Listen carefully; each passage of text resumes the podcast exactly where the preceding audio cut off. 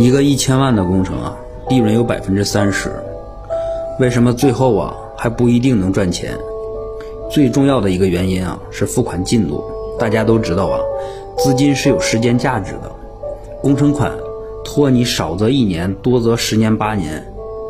而很多老板的成本啊都是贷款来的，工人的钱他不能欠，所以呢，付款不好的工程啊是千万不能干的。第二个原因呢，就是在工程实施中。有一些意想不到的额外的花销，包括一些关系的打点等。最后啊，在结算过程中，甲方会以各种理由扣工程量啊，在不认的一些签证这一部分啊，也一定要考。